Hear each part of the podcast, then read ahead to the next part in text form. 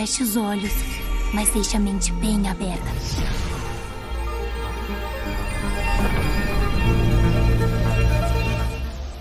Bom dia, o sol já nasceu lá na sua fazendinha astral? Tá começando o Boletim Místico, primeiríssimo de seu nome, semanário do aleatório, o ainda não torrado, informativo supremo dos hereges, dos que cortam as cabeças da Hidra e depois ainda fazem um churrasquinho delicioso. O podcast para todos aqueles que sabem que seriam queimados na fogueira se tivessem nascido no século XVI.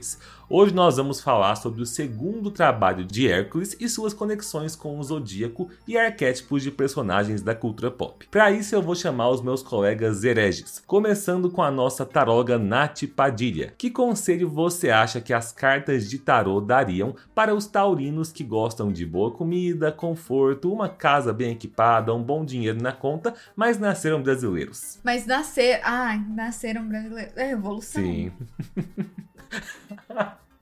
Eu sei que pro taurino vai ser difícil. Ah, é baseado na, nas cartas do tarô. Então seria uh, a torre, né? Pra fazer a revolução aí. Eu acho que os taurinos né, odiaram, né? Mas. Chocada. Minha querida esposa Mari está em prantos agora. nesse episódio. Gente, mas a torre, né, representa isso, o status quo caindo ali. Eu, eu, eu falando, né? Ela representa uma situação que chegou no limite. É, não dá mais. Não aí dá é a torre. Mas depois dela é top, né? O problema é até Sim. aguentar até chegar lá. A representação da torre é o taurino vendo a conta do supermercado e sofrendo. Exato. E agora o nosso astrólogo Guilherme Cury, futuro psicólogo. O vício em batata em todas as refeições é algo qual eu e você precisamos superar ou a gente deixa isso de superar vícios só para os taurinos? Ah não, gente, sinceramente, né? Perto dos vícios que tem por aí, né? O vício em batata tá tranquilo. Não, a gente pode comer em todas as refeições. Inclusive eu gosto muito da batata que é ela é o único passo que dá para você dar ali no veganismo, que dá pra Nossa, comer um dia inteiro de batata. É, é, a esperança, amor. Então. O de... único passo que se dá para dar no veganismo, você acabou com o meu exemplo com você. Mas é porque a minha esperança tá na batata, entendeu? Você comer o dia inteiro de batata é possível. Agora qualquer outra coisa já é difícil. Eu tenho algumas receitas, posso te ceder. Bibi também é partidária dessa oh, religião. parte da batata? dessa religião? O quê? Gente, quem não é? Várias receitas com todo tipo de batata. E essa semana eu encontrei aqui uma batata abóbora, que é uma coisa mais deliciosa, gente. Batata ela abóbora? é laranjinha. É, batata abóbora. É uma tipo a batata doce, só que ela é meio laranjinha. E é, ela é mais salsa. levinha. É, batata aqui a gente chama batata abóbora. Não. Ela é laranjinha, ela tem um leve gostinho de abóbora mesmo, assim, no final. Nunca tinha visto. Aqui em São Paulo o povo faz muita coisa com. Eles chamam de batata baroa, né? Eu conhecia por mandioquinha. É, mandioquinha. É, aqui Antes. batata baroa é mandioquinha. A gente não usa muito, não. A gente prefere a empim. Deixando. Deixando a gastronomia Deixando as batatas para trás. Agora com a nossa professora Bibi Meireles. Sabendo que o bruxo Garrett pode ser do signo de touro, você considera o seu signo compatível? Claro, ambos regidos por Vênus. Assim, tipo assim, sabe aquela história da, da, da Residência Rio? Eu sou a pipa, ele é a pessoa que segura a pipa, entendeu? Até porque Cavil também é taurino, né? Já segura ali, então combinemos. É, só que eu acho Geralt meio mal-humorado, assim, então talvez seria meio. um problema. é, é, talvez seria um problema, assim, o meu humor pela manhã e ele, né? Ele. E eu. Oh, meu... ah, é o charme dele, gente. É, é porque você é assim. então. Mas talvez eu irritasse profundamente. E aí seria um grande problema para mim, né? Como é que eu faço? Mas é isso, eu acho que combina. Também se não combinasse, ia combinar. E agora chegou a vez do Felipe, né? Você que é casado com uma taurina, pode nos responder o que irrita mais as pessoas desse signo? A fome, o sono ou a pobreza? Com, com todo o amor que eu tenho pela minha esposa, eu, eu digo que essa pergunta podia ter parado ali no irrita, né? Que é o irrita já já inclui tudo isso aí. Na verdade, o que irrita mais as pessoas desse signo, eu acho que é quando as coisas não vão conforme eles querem. Então, tanto fome. Se for falar especificamente da Mari, a Mari com sono é bem tranquila. Né? Eu que sou o dorminhoco do relacionamento. Mas fome e pobreza Então, bastante. Acho que de igual para igual. Até porque pobreza não compra comida, então. É, faz todo sentido. Bom, e antes da gente começar, para você apoiar o trabalho dessas quatro vozes que vos falam, não se esqueça, não deixa de seguir o nosso perfil no Spotify ou na sua plataforma de podcast predileta, ativar o sininho de notificações e avaliar o nosso podcast com 5 estrelas, porque isso ajuda pra caramba. Lembrando que caso você queira ver os nossos rostinhos angelicais, os nossos episódios no Spotify também estão disponíveis em formato de vídeo. E não esquece que toda terça às 6 da manhã a gente está aqui com um episódio novo para começar bem a sua semana. Bora então para a leitura de tarot. Ah, nós hoje temos uma leitura para alguém que pediu para ficar anônimo. Então vamos dar um nome para essa pessoa, ouvinte X, algo do gênero. E ela tá em dilemas. Então ela faz o, ela diz o seguinte: bem, a vida tá difícil, mas tentamos manter a cabeça erguida. Porém, contudo, todavia, o medo e a ansiedade não ajudam. Em que? Em tudo. Todas as frentes possíveis e imagináveis da vida. Tá pesada, enfia por favor, Nath, veja um conselhinho no tarô para enfrentar ou amenizar o medo e ansiedade para mim. Como dizia minha amiga, dá uma palavra de sabedoria aí. Beijoca, desde já, muito obrigado. Leitura X tá. Tadinha. Tá, tá todos nós, né? Acho que todos estamos no mesmo barco. Leitora X, estamos juntos, todos aqui, igual a você. Bom, então vamos lá, né? Se concentrar aí para ajudar num conselho para amenizar o medo e a ansiedade para nossa ouvinte. Que eu chamei de leitora, mas é ouvinte. É. nos ouvindo, lendo, nos consumindo é, porque... é o que importa. Vou tirar aqui então. Olha só, saiu o 2 de bastões. Então, um conselho para você lidar com essa ansiedade. O 2 de bastões, ele é a possibilidade de escolha. Então você tem que começar a entender que você pode escolher as coisas. Né? Então, como é de bastões, eu acho que talvez aí, é, leitora, eu vou chamar de leitora X, uh, talvez você tenha pego muitas coisas para fazer, esteja fazendo muitas coisas e aí por isso toda essa ansiedade, às vezes nem para fazer, mas às vezes essas coisas todas estão na sua cabeça e você não consegue organizar elas. Então calma, respira e tenta organizar as coisas e é, organizar essas coisas de acordo com o que é o ideal para você, de acordo com os seus ideais, aquilo que te move, o seu fogo interno. E a partir daí, a sua ansiedade vai diminuir, diminuir um pouco porque você vai conseguir colocar prioridades. Né? Então eu acho que, que é, é isso. Talvez esse dois, esse dois de bastões está dizendo aí para você como um conselho. É aquele momento de brainstorm, de organizar as ideias mesmo. Sabe, você tem muita criatividade, isso é ótimo, mas tenta organizar aí e de acordo com os seus ideais, com o seu fogo interno, com relacionado com a sua espiritualidade, né, com coisas nesse sentido. Conselhos para ansiedade são ótimos, mas no meu caso sempre me deixam mais ansioso. É, fazer uma terapia. Disse, disse bem, Nath. fazer uma terapia é importante. Exercício físico. É, tudo isso. Tomar chá, não tomar tanto café. É, eu gosto quando você fala, e aí eu volto na pergunta da pessoa, né? E eu achei bem confuso. A pergunta, pergunta, porque ela não dá de nenhum, nenhum direcionamento. Tipo assim, é. com que você está Sim. ansioso? Ela é. fala em todas as frentes possíveis e imagináveis da vida. Então, com isso, aí vem uma carta, tipo, dois, é, dois bastões né? Que é algo exatamente isso. Não, vamos direcionar então. para onde está indo essa energia? Uhum. Precisa ir para esse tanto de lugar? Será que foca só em um? Né, acho que tem muito a ver com o que ela falou mesmo. Tá bem caótico aí de é. não saber o que tá te deixando ansiosa. Então, talvez o primeiro passo é entender o que tá te deixando ansioso e o que não. E se falar é tudo, é difícil. Então vai ter que é mudar é nada, tudo, né? né? Ou então não muda nada. Que é né? é tudo é nada também. Eu, eu acho que eu acho que só a gente ter lido e dado uma atenção. Eu acho que essa pessoa tava precisando só ouvir isso, sabe? Tipo, é, tá tão caótico que a gente parou, a gente interrompeu. Pronto, agora você foca, escolhe uma coisa. E veio de pessoas que ela confia o suficiente para se expor, mesmo não dizendo o nome, mas para expor uma situação que está caótica para ela. Então, ó, vamos, vamos ponderar e vamos fazer escolha. Eu sei que é difícil, se a pessoa for de câncer, então pior ainda. Então, que não a- vai conseguir. ainda, é, o dois de bastões, ele ainda não é o momento da escolha. Ele é o momento de organizar ideias, né? Então, você nem precisa escolher. Só organizar suas ideias, ver suas prioridades. É, tenta entender o que tá causando essa ansiedade É. também, sabe? Isso. Tenta elencar, sabe? Isso é importante. E lembrando que, se para isso você precisar de uma ajuda mais profissional, você pode contratar o serviço da Tarologanat. E se isso perpetuar por cerca de dois anos, mais ou menos, se eu não me engano, você pode contratar os serviços do psicólogo Curi daqui a dois anos. Dois Gostei. anos mesmo, Curi? Ah, agora vai ter que ser, né? em dois anos estou formando.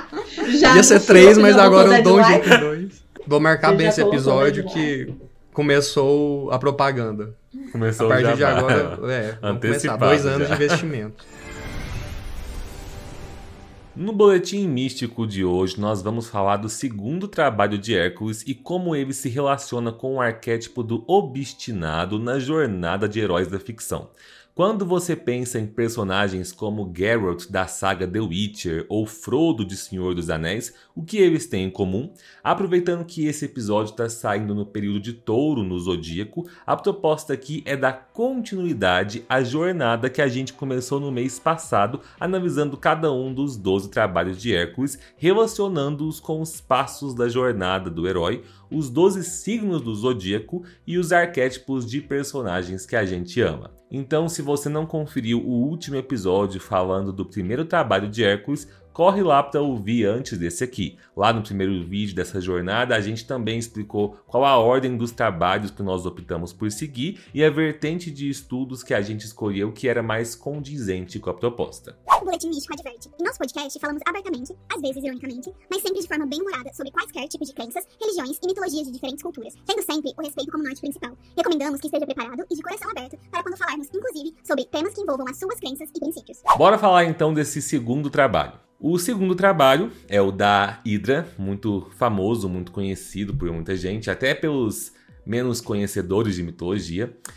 Conta-se que havia um monstro, a Hidra de Lerna, que devastava a região de Argos e habitava um pântano perto do povo de Amione. Chegando lá, o monstro tinha nove cabeças, ou então sete cabeças, ou então dezenas de cabeças, dependendo da versão, sendo que a cabeça do meio era imortal e a cada cabeça que o Hércules matasse, outras duas iam surgir no seu lugar. Só que o Hércules tinha levado consigo o seu primo, Iolau, que em algumas versões é seu sobrinho, e se eu não me engano tem uma versão que ele é servo dele também.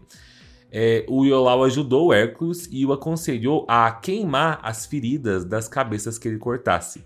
Então a Hidra aqui vai representar o segundo signo do zodíaco, o de touro, que é o signo de terra, o signo de acumular. E quando nós falamos de touro, nós estamos falando do contato com a terra, pois são os grandes administradores, mas ao mesmo tempo os grandes acumuladores. E a ideia de que você cortar uma cabeça é, para nascer duas cabeças desse monstro vai estar relacionado ali com as oitavas baixas do signo de touro, que é aquele materialismo que te consome e te impede de ir para frente, e também os vícios que nós temos, dos quais vamos falar mais para frente aqui. E a ideia do Iolau no mito deu certo. O Hércules foi cortando as cabeças da Hidra, enquanto o Iolau impedia que elas se multiplicassem, queimando as feridas com tições em brasa. E como prêmio dessa batalha, o Hércules enterrou a cabeça imortal da criatura e mergulhou as flechas no sangue da Hidra, fazendo com que as flechas se tornassem extremamente mortais. Ou seja, o herói passou pela aprovação do signo de touro, trazendo consigo uma força né, para vencer os vícios e os desafios que viriam em seguida. E analisando tudo isso, então, dentro da jornada do herói, né? O que a gente falou na, no último episódio do signo, que ele tinha acabado de receber o chamado à aventura, e agora ele vai recusar esse chamado, mas então ele vai receber a ajuda do mentor, ou mesmo uma ajuda supernatural, uma ajuda sobrenatural, e aí ele vai resolver continuar. É isso que acontece aqui nessa, nessa parte do Hércules. Porque ele recebe a ajuda do Iolau, que aconselha ele a queimar as cabeças cortadas, e assim ele consegue cumprir mais uma tarefa. Então a gente aprende que não basta cortar as cabeças loucamente, cortar rapidamente os problemas, os vícios, as preguiças, tudo de uma vez só. É preciso ir matando aos poucos, mas com firmeza e obstinação. Que inclusive, né, como o Felipe falou anteriormente, o arquétipo de touro é o arquétipo do obstinado. É um momento em que o herói necessita de perseverança para levar os seus projetos até o final. Aqueles projetos que o Ares começou dando cabeçada na força do guerreiro e é preciso ser prático e não se permitir dispersar pelos impulsos. Né? É momento de cuidar da semente para que ela possa crescer e aí é preciso paciência. Nath, posso te interromper só para fazer um comentário? Sim. Eu vou atropelar uma coisa que a gente vai citar lá na frente, falando dos personagens. É que se eu não falar agora, eu, eu vou esquecer. Quando você falou isso, que é o arquétipo do obstinado para começar os projetos que o Arius começou, já vou dar um spoiler aqui, um dos personagens que a Bibi vai trazer é o Frodo, né? E é muito massa porque a gente falou do Bilbo em Ares, que É começou toda a jornada, mas o Frodo precisa ser o obstinado para terminar. Então, quando você falou é- é- essa frase, eu fiquei, nossa, fez muito sentido com o Senhor dos Anéis. E eu, eu tava pensando nisso, eu ia fazer o comentário lá, ia voltar um pouco em Iolaus e, e Hércules, mas percebam que existe um pouco de Iolaus em Sam. com certeza. De tipo assim, É verdade. se não fosse, se, se não fosse Sam, talvez Frodo não conseguisse chegar ao final da jornada, né? Mas Frodo ouviu Sam. E se não fosse Iolaus, talvez Hércules estivesse até hoje lá cortando loucamente as, as cabeças, As cabeças, sem, é mesmo. Sem nenhum, mas ele ouviu, que já é uma evolução do, do, do, do primeiro ciclo de Ares, né? Não foi só na violência, ele trouxe o aprendizado de lá, ó, agora eu tenho que ouvir, eu tenho que parar, ouvir qual é a estratégia, ouvir o outro e seguir adiante, né? Essa, essa firmeza de touro, de, de vamos, vamos seguir em frente mais devagar do que Ares que veio quebrando tudo. Faz muito sentido. Isso. E analisando a natureza ao redor desse período de touro e o movimento do sol, o momento do signo de touro é quando a primavera se consolida. É um período com grande fertilidade, quando as sementes são fixadas na terra fértil. Né? Caso o taurino, então, não caia no conservadorismo, na necessidade de conforto, ele vai conseguir trabalhar arduamente e pacientemente para que ele possa colher os frutos depois. Eu acho que é, é o que o touro faz, né? De arar a terra, assim. Sou Uhum. contra animais, uso de animais. Nossa, ela virou. do- Sou contra. é mais né, dentro da história da humanidade. É justamente isso que o touro faz lá. Arando a, a, a terra, fixando ali a, a semente para que ela possa germinar depois e criar frutos. E eu acho que o touro, ele é um dos animais que mais simboliza o signo dele. Né? É, Tem muita é, relação sim. ali, o animal, Sim. tudo que ele faz, tudo que ele representa com a ideia do signo. Um aviso que eu acho interessante deixar para os nossos ouvintes, que a gente não lembrou de falar no episódio de Ares, é que nesse momento aqui dessa análise, sempre que a gente falar de estações, a gente está se referindo a estações é, do hemisfério norte, porque acaba que as fontes que nós usamos de pesquisa, né, a maioria dos autores são autores de países do hemisfério norte. Então, não se preocupe, você não está enganado, você não está re- realmente na primavera Você nesse não pirou momento. ainda. É, aqui a gente tá no outono. É, em breve vai ser a festa junina e a gente tem um episódio desconstruindo a festa junina, né? Porque É. tá, tá frio, Sim. tá escurecendo rápido e a gente vai fazer uma saudação ao sol em forma de fogueira. Mas enfim, toda a problematização já ficou naquele episódio lá. Bom, pessoal, um aviso rápido aqui. Lembrando que quem tá assistindo a gente pelo YouTube, no canal Felipe Barbosa, esse aqui é apenas um corte do nosso episódio 47. Se você quiser conferir o episódio na íntegra, basta você clicar no link que vai estar na descrição do vídeo e assistir ou ouvir o episódio completo no Spotify ou na sua plataforma de podcast predileta. É nessa versão do episódio completo que a gente traz as notícias da semana, que a Nath faz a leitura de tarô Inclusive, na introdução do episódio de hoje, ela fez a leitura respondendo a pergunta de mais um dos nossos ouvintes. Então, quem quiser mandar perguntas para a taróloga, pode mandar para ela tanto por mensagem no Instagram quanto nos comentários aqui no YouTube ou no Twitter. Lembrando que você pode pedir para não ser identificado caso não queira que a gente exponha o seu nome. Bom, e além dessa análise da parte de herói solar e da parte dos arquétipos, a gente também vai tentar ver uma questão mais psicológica ali de, desses mitos, né, dessas histórias. A gente tem, antes de chegar de fato na Hidra, o lugar onde ela tá, né, que é um pântano. E o pântano, ele é simbolizado pela ausência de luz, pelo mau cheiro, ele é poluído e vai acabar simbolizando defeitos ocultos, né, que são aqueles vícios consci conscientes, né, quando você consegue entender, mas principalmente os inconscientes, aqueles que estão no pântano mental, né? Então é essa parte de nós que permanece oculta e resiste à iluminação. São aqueles defeitos que, se as pessoas é, falam, comentam e tal, a gente se irrita profundamente, a gente nega e tal. Então esse pântano vem para simbolizar essa certa profundidade nesses vícios. E aí, qual que é a ferramenta, né? É o autoconhecimento. Para você descobrir, para você colocar a luz, para você trazer à tona esses defeitos, só através do autoconhecimento, seja da forma que você preferir, né? Mas tem essa questão da irritabilidade. Por isso que até na história fala que o Hércules primeiro joga algumas, é, algumas tochas com fogo e tal, para chamar a Ida para fora. E aí ela sai totalmente grilada, né? Tipo, quem tá me enchendo o saco? E esses são os nossos defeitos. Quando as pessoas nos cutucam, né, os nossos defeitos eles saem desse jeito, igual a hidra raivosa. Além disso, a gente tem as cabeças da hidra, né, que vão simbolizar esses defeitos psicológicos, no caso os vícios. A gente pode ver qualquer tipo, né? Tem a bebida, o cigarro, os jogos, sexo, poder, a internet, compras, comida, adrenalina, qualquer forma, né? São infinitas formas de você ter os vícios. E aí as cabeças da, da Hydra são infinitas nessa forma, né? Que eles não acabam. Você corta um e aparece outro. Você tem algum é, se manifestando de uma forma e você acaba cortando, mas ela se manifesta de outra. Então, essa é simbologia das cabeças sendo cortadas e renascendo. Então não adianta você só cortar o vício, né, mas não lidar com ele. E o que, que, seria se lidar com ele? É o que a gente vê na história que é o cauterizar, né? Cauterizar é você levar fogo àquela realidade, é você compreender o defeito. Então você vai além, né, de só aquele vício superficial, tipo, ah, um vício em bebida.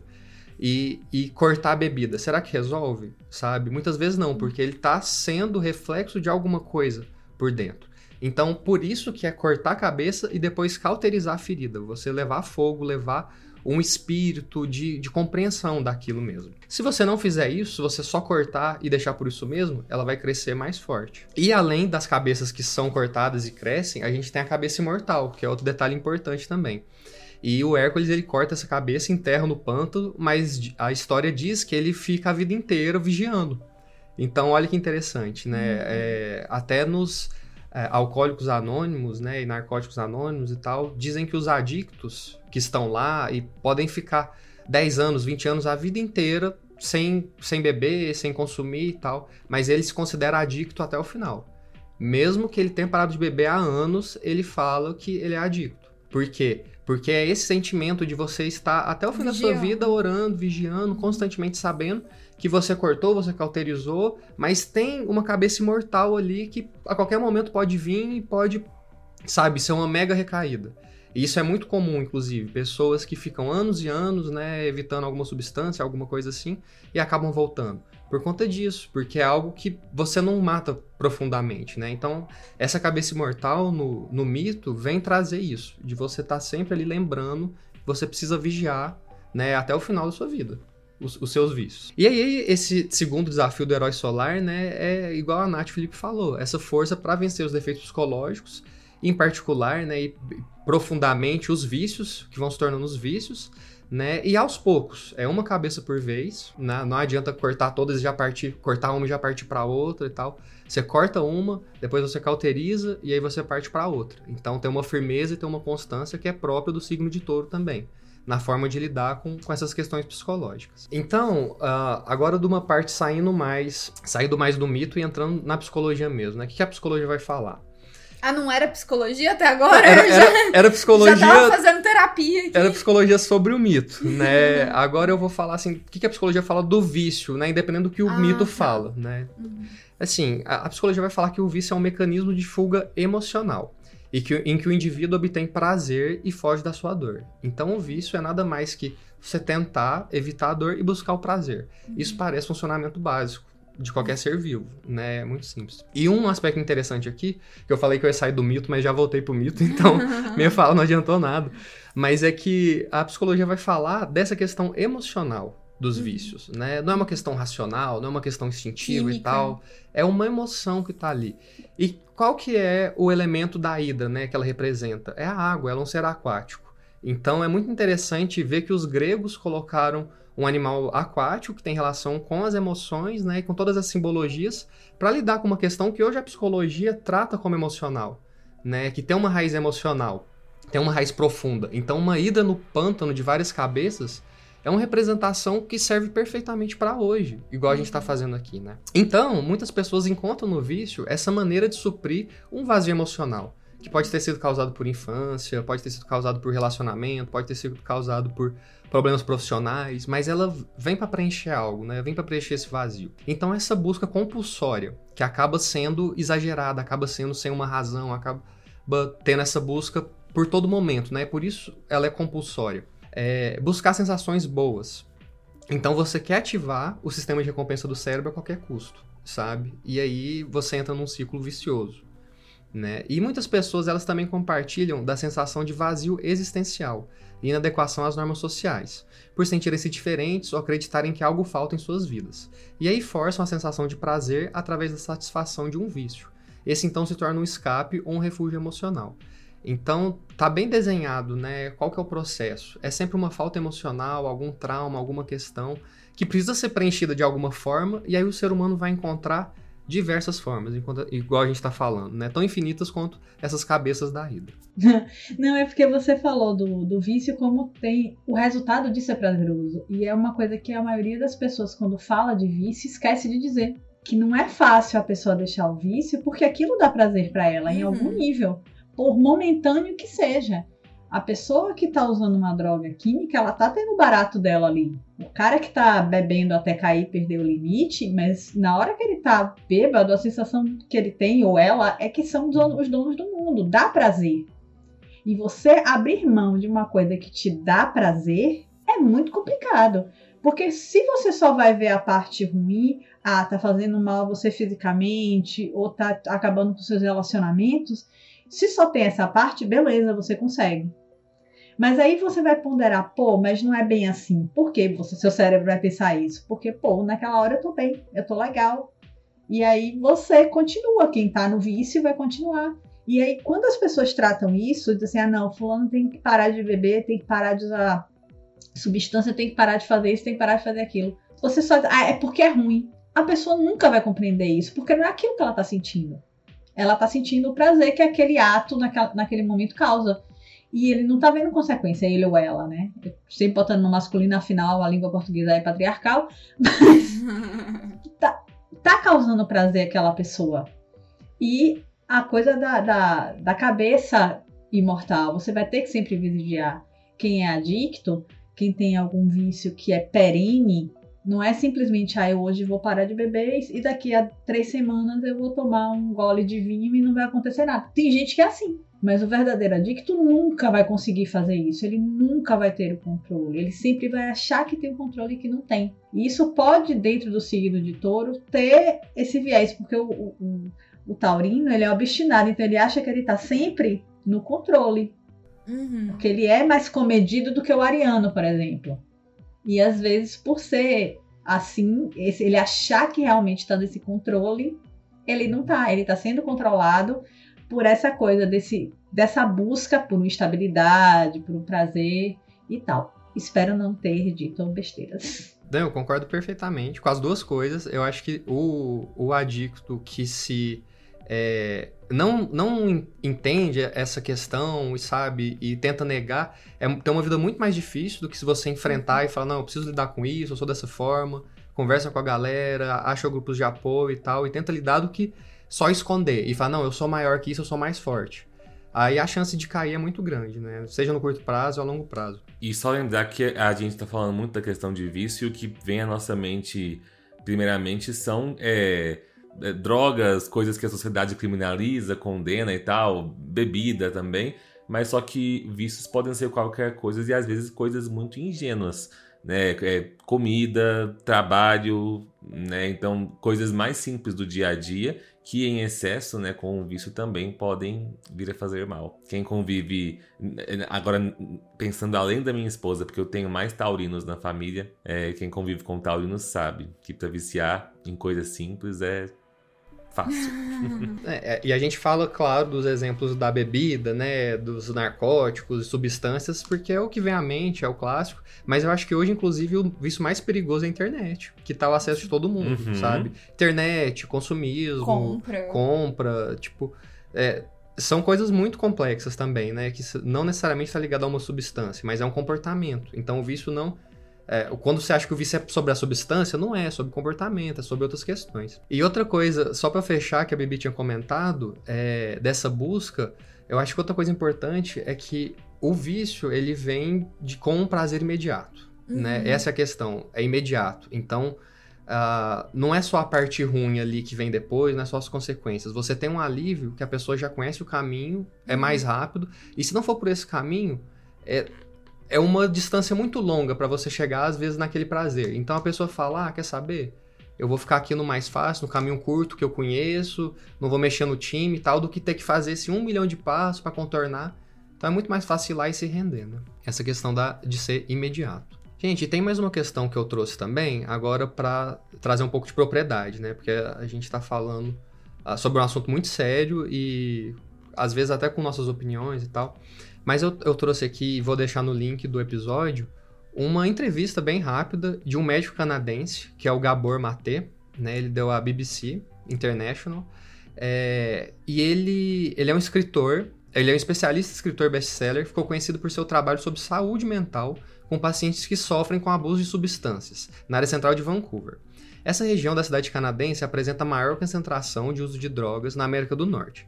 Em 2018, ele recebeu a Ordem do Canadá, a mais alta con- condecoração civil do país por seu trabalho. E ele defende a abordagem que procure causas da dor emocional que leva ao abuso de substâncias e outros vícios, né? É isso que a gente está falando, de ter algo por trás do vício. Então, ele é um especialista nessa área, ah, que não é a única, né? Mas é uma das principais que a gente consegue ver, que é esse abuso de substâncias e tal, que envolve essas questões do vício.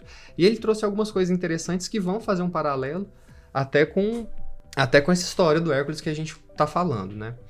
Então ele defende a ideia que todo vício tem origem em um trauma e nem sempre é possível identificá-lo. Então é aquela ideia do pântano, de algo profundo, de algo que você vai ter que trazer luz. E aí é, ele fala: nós não estamos tratando a causa real do problema, que não é qual é o vício, mas sim qual é a dor. Então você, ah, qual que é o vício da pessoa? Ah, é bebida, é internet, não sei o quê. Isso vai ser uma uma visão superficial daquilo. Você tem que entender qual que é a dor daquela pessoa que gerou isso, né? Para você conseguir puxando a causa real daquilo. É, ele também defende que o vício não é uma escolha, né? Não é uma opção, não é uma escolha, e sim uma resposta a essa dor emocional. O vício também não é genético ou biológico. Então, você não necessariamente vai vai ter um comportamento por questões biológicas, né? Mas, independente disso, a família pode influenciar, porque é quem você vai ter ligação, né? É, e você vai, às vezes, negar ou abraçar aquele exemplo que você tem. Então, mais uma vez, pessoas que, que nascem numa. que crescem numa família, né, que tem abuso de substâncias, bebem muito e tal. Eles podem ter um trauma enorme de não querer ver bebida, não querer ver cigarro e odiar isso e, e se negar, né, que é uma comportação, um, um comportamento até agressivo para essa pessoa, né? E tem o contrário, dela querer seguir os passos. Então é a referência que ela tem, ela vai fumar da mesma forma, ela vai beber da mesma forma e tal. Então não é algo genético, né? É algo que ela se relaciona ali com a vida dela. É hereditário, né? No caso. Isso, hereditário. Não, mas gen- genético mesmo, da questão de, de ser biológico, entendeu? Porque Uhum. as pessoas falam, ah, tem Sim. pessoas viciadas que nasceram assim. Sim. Não é, entendeu? São, são comportamentos. né? Inclusive, é, a primeira vez que eu fui no psiquiatra pra tratar tran transtornos de ansiedade, crise de ansiedade, ele me falou que eu não podia comer nenhum bombom de licor. Que se eu tomasse álcool na minha vida, que se eu usasse substâncias, eu ia virar alcoolista. Porque meu cérebro funcionava de forma ansi- ansiosa, assim. E assim, ele não fez nenhum diagnóstico, sabe? Ele, eu conversei com ele e ele falou isso, eu fiquei traumatizada e, enfim. Nossa. É. Foi bem pesado, assim, sabe? Ele fez justamente isso. Tipo, falando, olha, seu cérebro é assim, então você não pode se expor de jeito nenhum, por menor que seja a dose, a substâncias que alterem ah, o seu- a sua percepção. Enfim, não, não virei alcoolista, mas, né? E, e comi bombons de licor. Estou aqui pra contar a história. É. Você- Não sei meu futuro, né? Não posso falar. Mas. Mas você vê que é uma visão finalista ali, É. pré-determinada. Tipo, ó, se isso acontecer, tal vai acontecer. Gente, o ser humano não funciona assim. Não, inclusive ele o falou ser que humano se é muito en- complexo pra isso. se eu engravidasse, eu teria depressão pós-parto. que o cara. Meu aí, Deus. Foi. gente? Não é médico, não, é um profeta, Foi. o cara. né? Gente, não, ele acabou comigo. Acabou, assim. E eu tinha o quê? 18 anos. É muito legal você falar tudo isso. Tu é uma pessoa que sofre de ansiedade. Ou seja, você aumentou a ansiedade e criou futuras. E tentando passar no vestibular com crises de ansiedade. E a pessoa, assim, pá, pá, pá. Acabando com a minha vida. Fala o nome dele, vamos xingar. Eu nem, nem Já bota o CRM aí. Tudo. É, vamos- exposed. Denunciar. Péssimo psiquiatra. Então, e outras questões, né, voltando sobre a dependência, é que dependência química, ela é comum. Então, ela é de fato uma resposta acessível para toda a coletividade, para dores particulares. Então, então, por que, que esse é o exemplo que a gente mais fala? Porque é, é o que une várias dores diferentes, entendeu? Então as pessoas caem nisso, né? Seja na dependência química, abuso de bebidas, de drogas, por diversos motivos, né? Então é um funil ali, mas todo mundo para no mesmo lugar, nessa busca para dor emocional.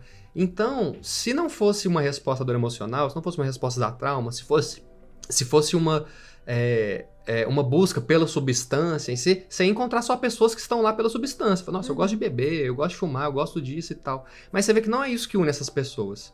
O que que une, né? É, é uma dor emocional por trás, é algo não resolvido, é algo exagerado e tal. E não estou aqui é, criminalizando e distanciando. Muito pelo contrário, estou falando que isso é comum a todos nós. Né? Todos nós somos viciados em potencial, dependentes químicos em potencial, porque nós somos humanos. Então a gente desconstrói esse mito que somos é, inaceitar, é, é, inatingíveis por essas questões, só pessoas biologicamente que nasceram dessa forma e tal.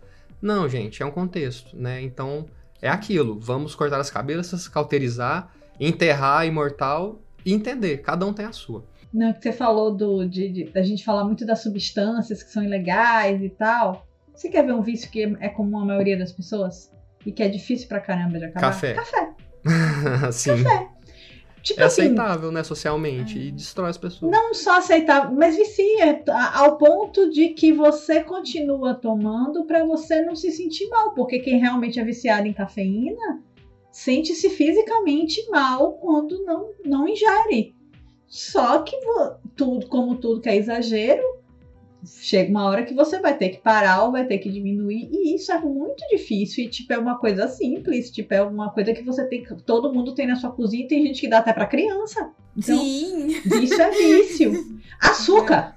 Açúcar. Açúcar. É. É, então tudo tem uma possibilidade de vício. Mas quando você passa aquele limite, é o que Gui disse, não é o vício.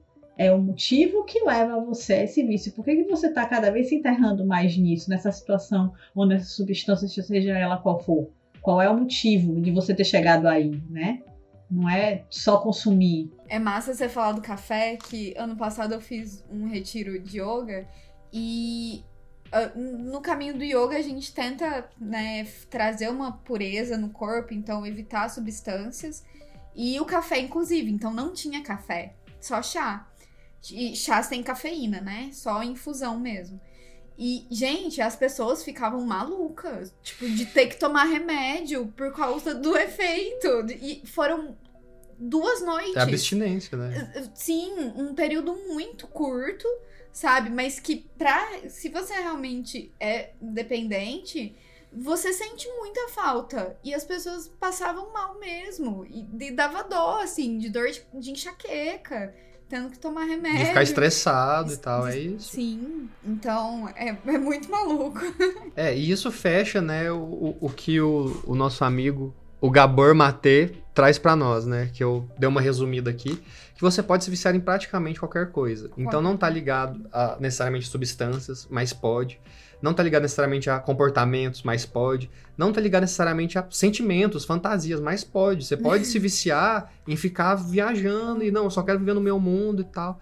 Então, gente, Nossa. o, o perigo está em todo lugar, sabe? E, e, tipo, não julgue as pessoas, tipo, ah, essa pessoa é viciada nisso, não. Não. sei o quê. Às vezes não vai te atingir, às vezes não tem nada a ver do seu perfil, mas vai ter outra coisa que pode te atingir e você vai ter que tomar cuidado com isso. Aí entra o autoconhecimento de cada um. E aí, tá acabando a minha fala, porque virou uma palestra aqui sobre vícios, né? Eu, eu não, nem sei se era pra, pra esse caminho, né, do, do episódio, mas...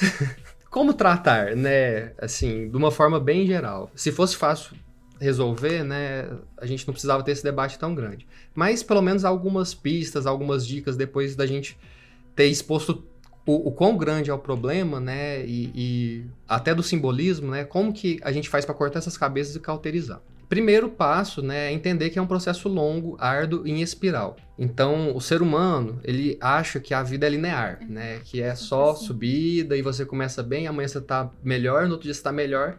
E aí, se você tá no quarto dia pior, a sua mente entra em parafuso, dissonância, e você fala, meu Deus, como eu estou pior que ontem? Mas você está, porque a nossa vida é em espiral. Então, ela vai subindo assim, mas ao mesmo tempo que ela sobe, ela volta de uma forma diferente. Então a ideia que a gente falou dos ciclos do zodíaco é essa ideia de não ver as coisas linear, de não ver as coisas com começo e fim. É sempre um ciclo. Então a cura de um vício envolve isso também. Envolve muitas recaídas, envolve adotar estratégias e ver que elas não funcionam, envolve voltar. Então não desista, né? O Hércules ficou lá um tempão cortando as cabeças até ele aprender como cauterizar e tal. E, e outra coisa interessante, como que ele aprendeu a cauterizar? Né? Por que, que ele cauterizou? Foi ideia dele? Não. Não foi. E, e, isso a gente vai ver que é muito legal da, das histórias da mitologia, porque na, nos outros trabalhos, em poucos tem outra pessoa. A maioria é o Hércules que vai e enfrenta o monstro. Às vezes a Atena dá uma dica ali, igual É. o Leão de Nemeia, que ela falou, ó, você não pode usar as formas tradicionais, tem que pensar e tal. Então, geralmente tem alguém ajudando, geralmente é uma deusa, mas nesse caso, era alguém próximo, né? Era o primo dele, era um amigo que levou lá. Então, é, é a mesma dica serve aqui pro controle dos vícios, né? Não tente enfrentar sozinho, chame alguém. Familiares, amigos, uma rede de apoio, ou os primos. Igual o Hércules dá a dica aí. Conversa com seu primo. Porque às vezes você fica lá batendo cabeça, achando que não, é só cortar, é só cortar, é só cortar. E um- um- algum apoio pode te trazer algo novo. Te falar, olha, você tem que cauterizar, você tem que ir a fundo, você tem que ver de outra forma. Então é isso, não tente enfrentar sozinho. E além dessa ajuda mais próxima, né, claramente a gente tem a ajuda mais séria, que é a ajuda terapêutica, profissional. Psicólogos, psiquiatras. Vamos dar um voto aos psiquiatras, né, do Brasil. Confio em vocês, é isso aí. Né? Mas enfim, psicólogos, psiquiatras, o, o AA, Alcoólicos Anônimos, NA, Narcóticos Anônimos, e redes de apoio, né? Mas redes sérias. É. Então, não, cuidado, não entre em qualquer uma, não se exponha emocionalmente, né? É, busque profissionais e tal. Porque o objetivo, no fim das contas, né, a palavra-chave é o fortalecimento emocional. Assim, é a melhor forma de lidar com o vício. Porque aí você não vai ter tantos buracos, não vai ter tantos vazios existenciais, tantas coisas para preencher com, essa, com isso. Você vai ter a sua vida mais controlada, entender as suas flutuações, entender que você fica triste, feliz e tal. Então, a inteligência emocional, fortalecimento emocional, é o melhor caminho pra gente lidar com os nossos vícios. É isso, gente.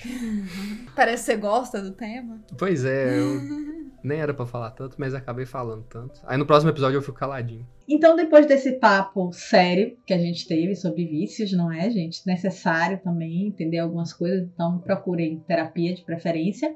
A gente vai para a parte um pouco mais leve, até, talvez não, não sei. Vamos agora, né, para os personagens da cultura pop que são considerados taurinos ou simbolizam o signo de touro. E assim, como é que eles venceriam a Hidra de Lerna? Mas eu queria perguntar para vocês primeiro, assim, como vocês, mesmo não sendo taurinos, né? Aqui entre nós quatro não temos taurinos, né? Só a minha lua mesmo. como é que vocês venceriam a Hidra de Lerna? Felipe, como é que você ia vencer a Hidra de Lerna? Eu ligaria pra minha Taurina vencer. Ah, boa ideia! Vai lá, amor. Você é o seu Yolau. E Nath? Eu não ia vencer, né? Eu ia tentar uma amizade ali com a Hydra. Porque no início do episódio o Felipe falou que faz churrasco com a Hydra. Eu não vou fazer churrasco com a Hydra. Gente, a carne envenenada, não rola fazer churrasco. Então eu acho que eu tentaria no diálogo. Como é que é que eu e o Felipe sempre jogava? Não era diálogo. Diplomacia. Diplomacia. Diplomacia. Diplomacia. Bibi, você não pode fazer essas perguntas pra Nath. Você não ouviu que ela tem ansiedade, que se ela tiver que inventar vícios, ela fica viciada pra sempre. Então não, não. É gatilho pra Nath. Não, em eu considero a Nath. Natália completamente capaz de vencer qualquer problema na diplomacia. Por que não? Tá Obrigada. valendo. E Gui, como é que você ia vencer a Hidra de Lerna, Gui? Nossa, gente, eu não, não tenho uma resposta criativa. Eu acho que eu tentaria tirar ela do habitat, sabe? E, sei lá, buscar ajuda, muita ajuda. Porque eu acho que só dois, sabe? Só sendo o Hércules mesmo. Que tinha que ser uma galera pra cortar aquela cabeça e já queimar. Era isso. E você, Bibi? Eu ia confundir ela, ela ia se cansar de mim, eu ia falar tanto, falar tanto, falar tanto que ela ia desistir e ir embora e dizer assim: toma, toma o pântano pra você, eu vou embora, eu não quero mais nada, Faz não. sentido. Então ia ser assim. Mas aí vamos aos nossos personagens. Na verdade, vamos começar com uma personalidade que faz aniversário dia 20, quase acabando touro, que é Padre Marcelo Rossi. E assim, na minha opinião, Padre Marcelo Rossi ia vencer a Hidra de Lerna como? Na porrada, no murro sagrado. Ia Não ser no murro sagrado, assim, exorcismo no murro. Ele ia exorcizar aquela hidra no murro, entendeu? E na paz do Senhor também. Então, O murro por ia cortar a cabeça e já cauterizava já É. na hora. Exatamente, tipo assim, jogava água Senhor. benta, entendeu? Ia ser. E cantando ao mesmo tempo, erguei as mãos e dá glória a Deus. Ia ser. É, que tem os animaizinhos. Maisinho, subir, sobre... é, dois a dois aí. Exato. Exatamente. Ia ser. A Hydra é de, de Incrível. 7 em 7 ou de 9 em 9, né? Dependendo Exato, ia ser incrível. Vamos, vamos lá. Aí nós temos nosso outro, né, cara grandão, que é o Geralt. Geralt de Rivia. É, Geralt de Rivia. Como Geralt de Rivia venceria a Hydra? Na porrada também, né, gente? É, na porrada. Na verdade, eu acho que ele nem ia. Se ele tivesse com muita raiva, assim, muito mal-humorado, né? Porque Geralt tem aquela coisa, assim, hum, né? A obstinar. É, primeiro, ele não ia ouvir ninguém, né? Ele não ia, não ia adiantar, ele não ia ouvir o bardo, ele ia querer, ele ia ficar lá três anos, cortando cabeça, cortando cabeça, até alguém dizer assim, Geralt, meu filho, não rola. Ele ia ser mais teimoso do que é, do que Hércules. Geralt é muito teimoso, mas ia ser na porrada também. Nosso terceiro. É, só um comentário aqui. É, é legal que o, o Geralt, a evolução dele ao longo. Vou falar ao, ao longo dos livros, pelo menos. É muito exemplo de um taurino mesmo, porque toda a jornada dele é justamente essa desconstrução. Ele tem o vício dele, o vício dele é o trabalho, que é uma questão material, Sim. ele mata os monstros para receber dinheiro em troca, né? É, e ele mata, quer conseguir dinheiro para conseguir prazeres da vida, né? Que no caso vai ser com prostitutas, com comida e, e tudo mais, os prazeres que, a, que o reino de miséria dele pode conceder. É, e depois ele vai se desconstruindo, né? Largando, tentando largar de ser um pouco teimoso, que demora alguns livros para acontecer, né? E aprendendo a dar é, ouvidos a outras pessoas, né? Tipo o Yasker, tipo a Yennefer, aprender a dar nossa, dá, dá muita raiva quantas vezes que as pessoas nos livros têm que ficar falando pro Geralt aceitar a Ciri enquanto filha dele, até ele realmente entender que ele tem que aceitar. O destino tem que bater na cabeça dele, assim, várias vezes. Então, E assim, é um pouco do que a gente falou antes sobre o vício. É mais profundo do que só. Que eu acho que o desejo dele é pertencer. É ter alguém, é ter um núcleo que ele não tem, que foi retirado dele. Então ele vai procurar isso em outras coisas. E até ele entender que ele tá te- aquilo tá vindo pra ele, ele não aceita porque ele quer o mais rápido, né? É muita pancada na cabeça ali, naquela cabeça descolorida, loura, que muito bem representada por Cavill, que também é taurino, tá? Tem que falar que ele também é taurino. Mas eu acho que, que, que o arco de Geralt eu não terminei de ler todos os contos, todos os livros de, de The Witcher. Mas é muito isso, ele vai evoluindo, ele vai saindo da oitava mais baixa para evoluir no signo. Nosso terceiro né, candidato tem um viés um pouco diferente do signo de touro, que é uma coisa mais do prazer, da abundância, de querer o conforto, que é Horace Slughorn, de Harry Potter, que é o professor de poções, Sim. né? Que ele, ele gosta do status dele, ele gosta do conforto que ele tem. Enquanto esse conforto é ameaçado, ele vai procurar o meio que ele tiver Uhum. para poder é, manter isso. Então, quando ele aparece na série, ele tá meio que escondido porque ele não quer, não quer fazer uma escolha, porque ele não quer se é, abster desses prazeres, mas ele acaba perdendo aquele que ele gostava mais, que eram as amizades, que eram aqueles pupilos que ele é, fazia como se fossem seus. Ele meio que colecionava. Tem acho que até esse termo no livro, né? Que ele meio que ele colecionava pessoas. Mas eu acho que esse era o orgulho dele. Tipo assim, eu formei aquela pessoa. Aquela pessoa fazia parte do meu clube. Eu sou responsável por parte do sucesso daquelas pessoas. E essas pessoas me é, entendem que eu faço parte desse sucesso deles. Então, que me elogiam. Então, isso é muito aquela coisa. Isso dá aquela estabilidade que o Taurino quer. Esse conforto daquele lugar de estar. Então, eu acho que Horácio, ele tem isso. Sabe? De, de ele coleciona pessoas. E quando uma dessas pessoas tem um sucesso que não é tão bem visto, ele renega. né? Ele renega. Ele tira. Porque isso reflete nele. E isso pode ameaçar o conforto dele. Exato. Tanto físico quanto psicológico. Só aquela cena dele se transformando em, em poltrona no, no sexto filme Não, já é, é- bem é- taurino, é- né? tipo assim, é, o é um- uma imagem de conforto, né? Você ter Sim. a poltrona é uma imagem de conforto. Aí nós temos a Pomona Sprout, que é a nossa querida professora de herbologia, que aí ela já vem um outro aspecto de, do, do taurino, que é o de nutrir, que é tipo assim, ela, ela cuida, É. ela, ela arrebanha ali aquelas plantinhas dela, ela cuida. Ela é mais a coisa do. Também ela tá.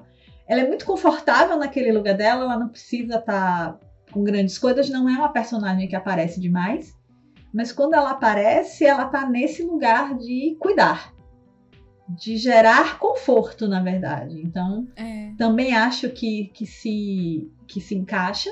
Não sei, eu achei bastante. é, como é que diz? Pertinente. E o que eu acho que esses dois fariam com a Hidra de Lerna seria assim: tentar se sair. Eles iam achar uma estratégia para eles não terem. No caso de, de Pomana, ela ia oferecer uma plantinha, né? Ia querer estudar. Mas no caso de Horácio, eu acho que ele ia querer Ele ia Sair, botar ele ia negar. dele. Da comida, queria- né? É- Ele botava uma poçãozinha na comida que ela desce aí pra, pra Hydra e pronto, já. É, eles amado, podiam né? se juntar. É. ca- Podia botar Influência no da clube. Hydra. Pois é, ele podia botar no clube. Também acho. Eu tava tentando pensar na personalidade da professora Sprout, mas eu só consigo lembrar daquela notícia que ela fala que o Arnold Schwarzenegger, o Arnold Schwarzenegger peidou na cara Peidou dela. na cara dela.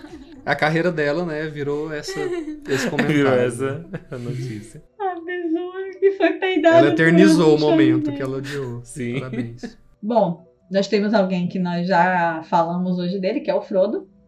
Que nada mais taurino do que um hobbit. E realmente, o, o- o Frodo, ele é um taurino raiz. Porque ele até vai, mas ele é meio que obrigado. Porque se fosse por ele só chamado da aventura, ele não ia, não. Não ia ser que nem Bilbo, que, tipo assim, ele tava lá no conforto dele, né? Mas, assim, chamou, ele viu a oportunidade e se ficou atrás. Frodo não. Frodo teve que ser obrigado a se retirar do seu conforto. Mas ele é persistente, então eu acho que ele ia vencer a Hidra de Lerna na persistência e com a ajuda dos amigos. Porque isso ele aceita. Ele ia ouvir o conselho. Ele ia, é, ia ser meio que como Hércules. Ele ia ouvir o conselho de Sam. O que eles iam fazer, não sei. Talvez jogar não, no Monte da Perdição? Não sei.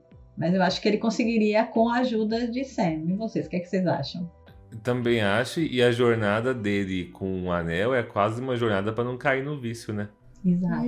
Nossa, verdade. Uhum. E cai naquela história que a gente já falou, porque mesmo depois de tudo passado, ele ainda sente a atração, como Bilbo também. Nossa, perfeita essa comparação. Aí nós temos Elf, de Jogos Vorazes, que eu acho que ela ia confundir, ela ia falar tanto ela ia falar tanto igual a mim que ela ia confundir a Hydra. Ela ia tentar botar uma make e uma, uma roupinha nova na Hydra, entendeu? Tudo para não perder o conforto maravilhoso dela da capital. Eu tô Porque- imaginando a Hidra de roupinha.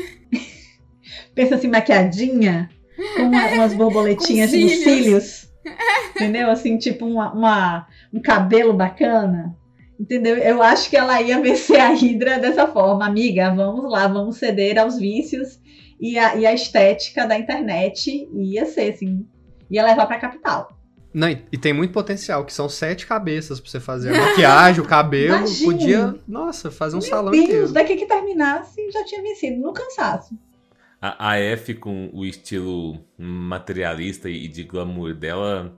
Eu, eu não vou expor. Eu conheço muitas pessoas de touro. Na minha família tem muitos taurinos e, e círculos próximos da família também. E existe uma pessoa que eu não vou expor aqui agora, mas que ela reflete todo o materialismo de touro dela na, na aparência, sabe? No, no. Eu não posso falar muito, né? Mas enfim. Senão você vai descrever a pessoa.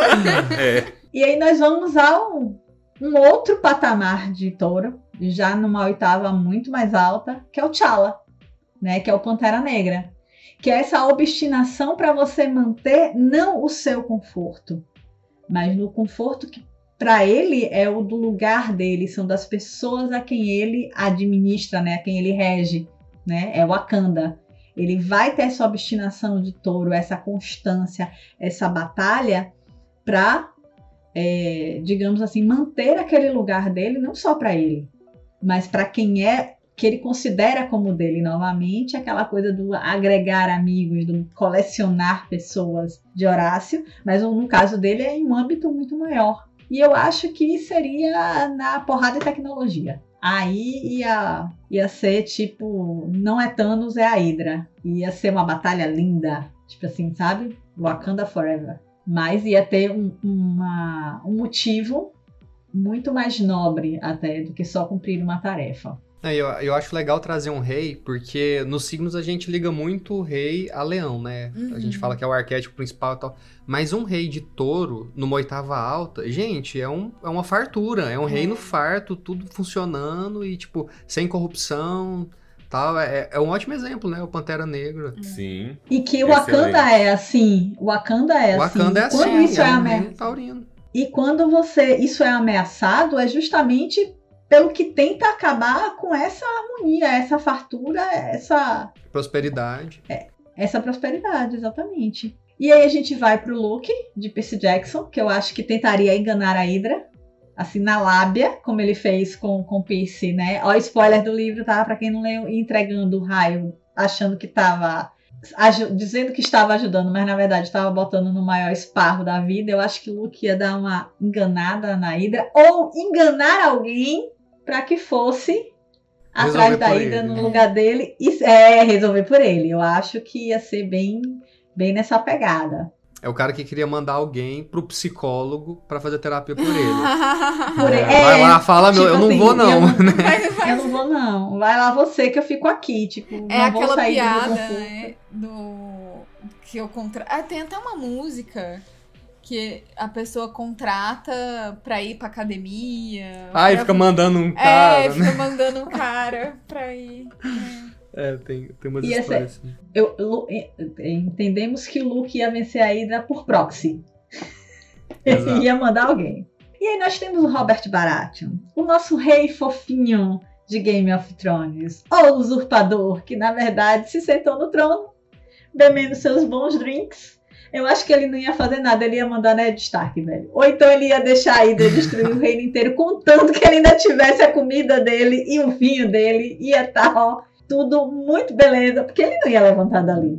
Cara, Robert Baratheon não ia levantar dali pra, pra, pra combater a Hydra, não. Porque Legal ele já tava gente numa...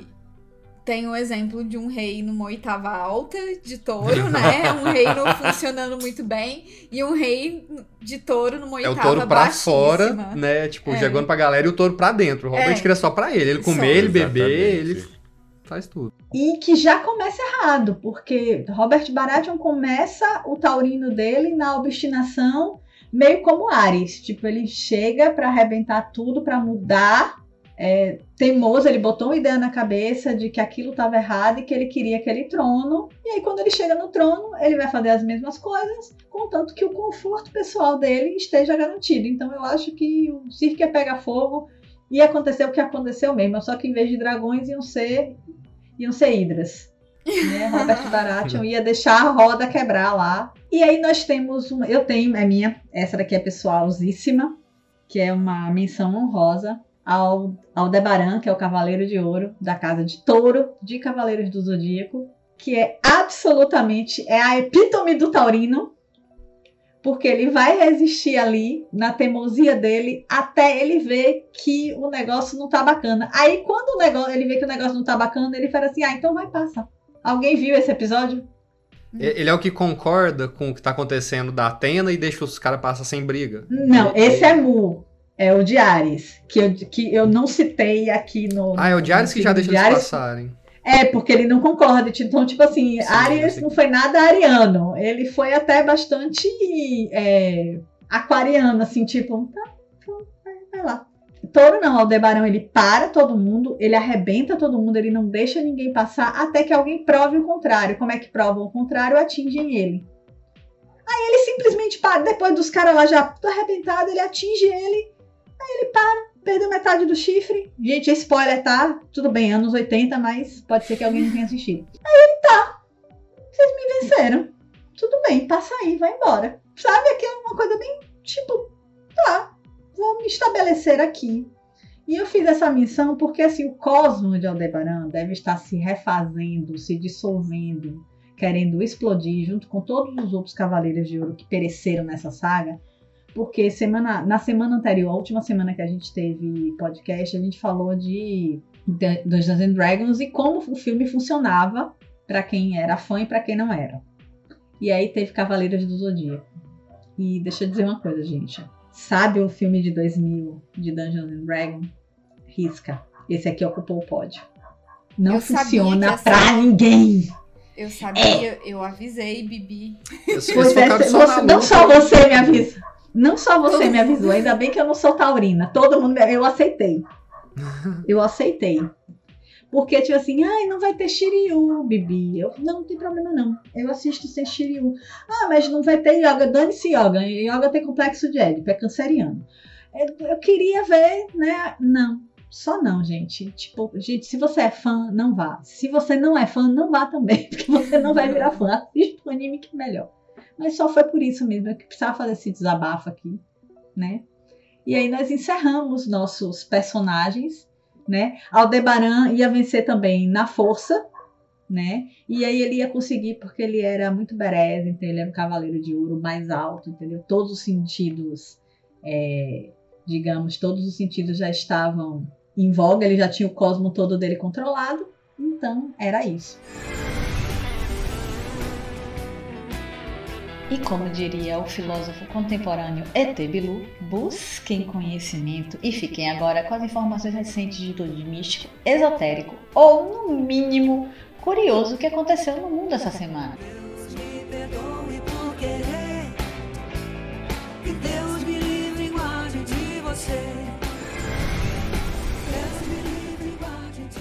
Bom, trazendo então notícias místicas da última semana, essa notícia aqui é do dia 15 de maio e o título dela é Estava fervendo. OVNI cai do céu e danifica carro no litoral de SP. Um objeto não identificado atingiu um automóvel que estava dentro da garagem de um imóvel localizado na rua Frei Vital, no bairro Embaré, em Santos. Conforme informações do jornal A Tribuna, o morador da residência Marcel de Camargo disse que o impacto do artefato que estava fervendo foi tão forte que amassou o capô e fez disparar o alarme do carro.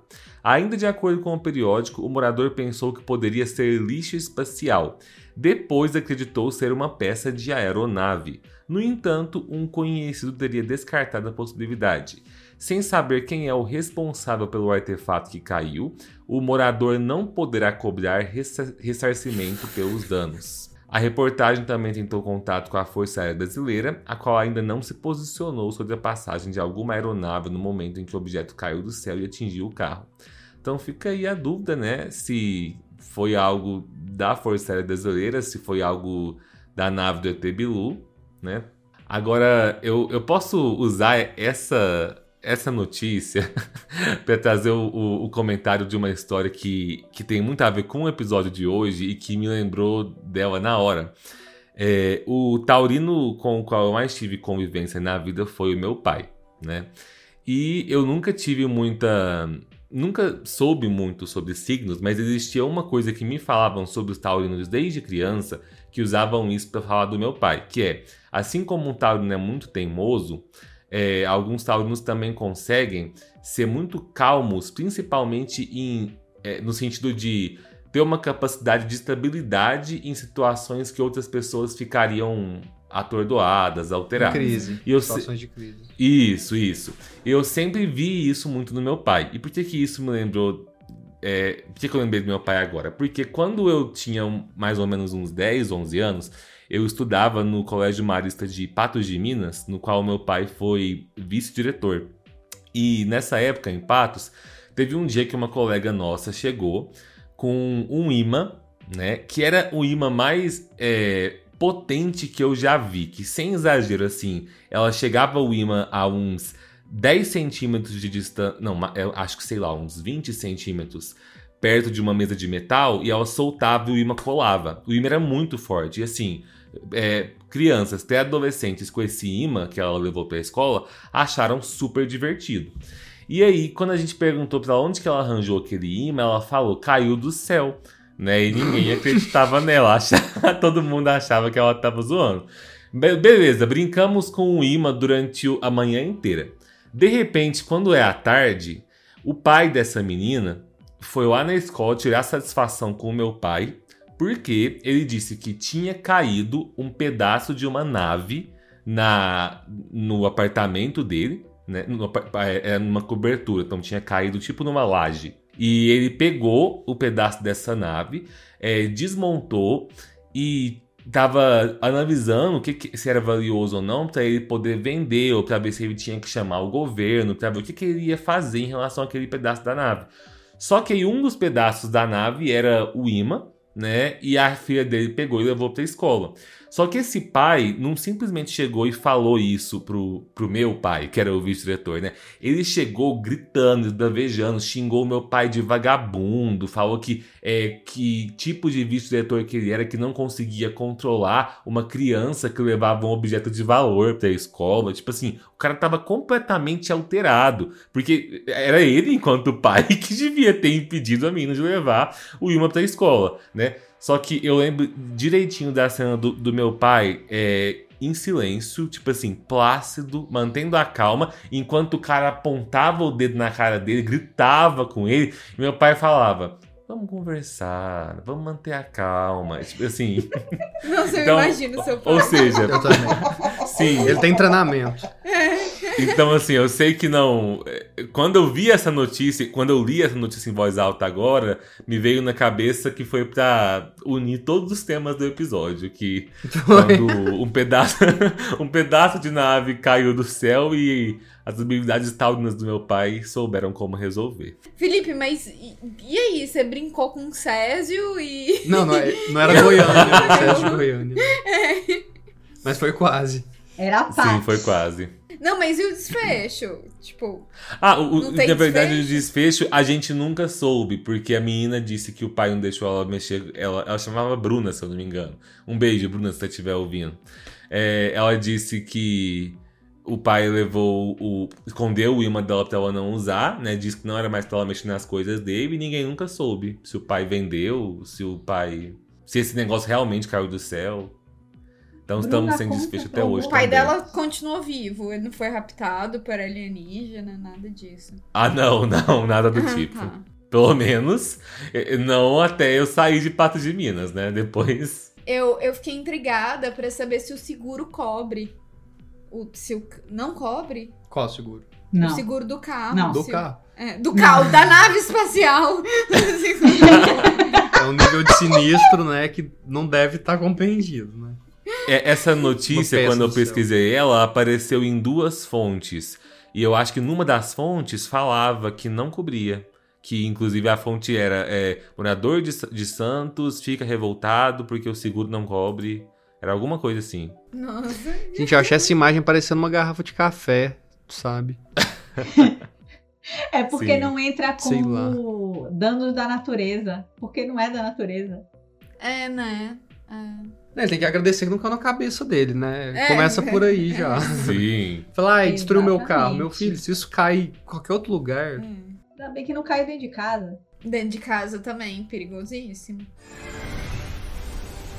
Bom, pessoal, é isso. Lembrando que as redes sociais dos quatro estão sempre aqui na descrição. Compartilhe o podcast marcando a gente. Conta o que você achou desse episódio no Twitter, no Instagram e onde mais quiser. E se você brotou aqui hoje e ainda não nos conhecia, maratona as duas primeiras temporadas que tem muita coisa bacana.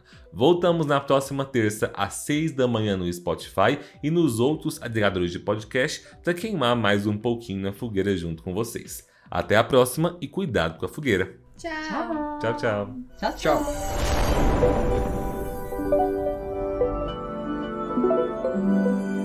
Esse podcast é produzido e roteirizado por Felipe Barbosa, Natália Padilha, Guilherme Cury e Bibi Meirelles. Todos os episódios são editados por Sabrina Barbosa. Os links com nossas fontes de pesquisa estão sempre na descrição do episódio.